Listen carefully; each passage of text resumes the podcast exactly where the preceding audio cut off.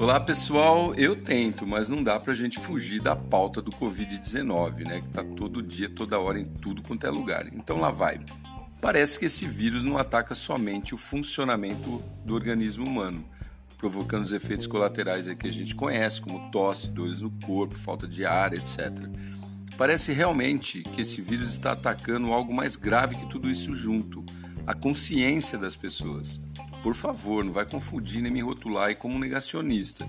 O vírus existe e está bem aí, como sarampo, catapora, febre amarela e tantos outros que inclusive já mataram mais do que esse aí. Mas o grau de insanidade deste está tão alto que chega a ser bizarro. Você já deve ter visto alguém andando sozinho no carro usando máscara.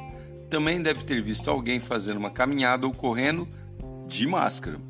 E eu acabei sendo envolvido aí numa situação completamente esquisita com um funcionário de uma loja de conveniência, dessas que a gente entra para comprar bebida, carvão, etc. Entrei no estabelecimento que não tinha muita gente, sem máscara, e o funcionário foi logo me advertindo que eu não poderia entrar daquele jeito.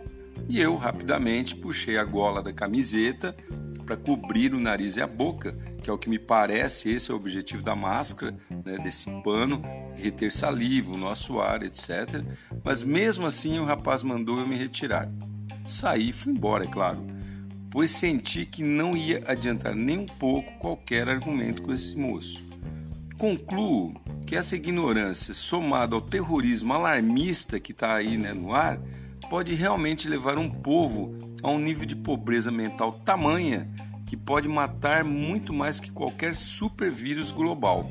Fica aí para você refletir também. Sou Cássio Bettini, compartilhando temas sobre tecnologia, inovação e, nesse caso, comportamento. Até a próxima.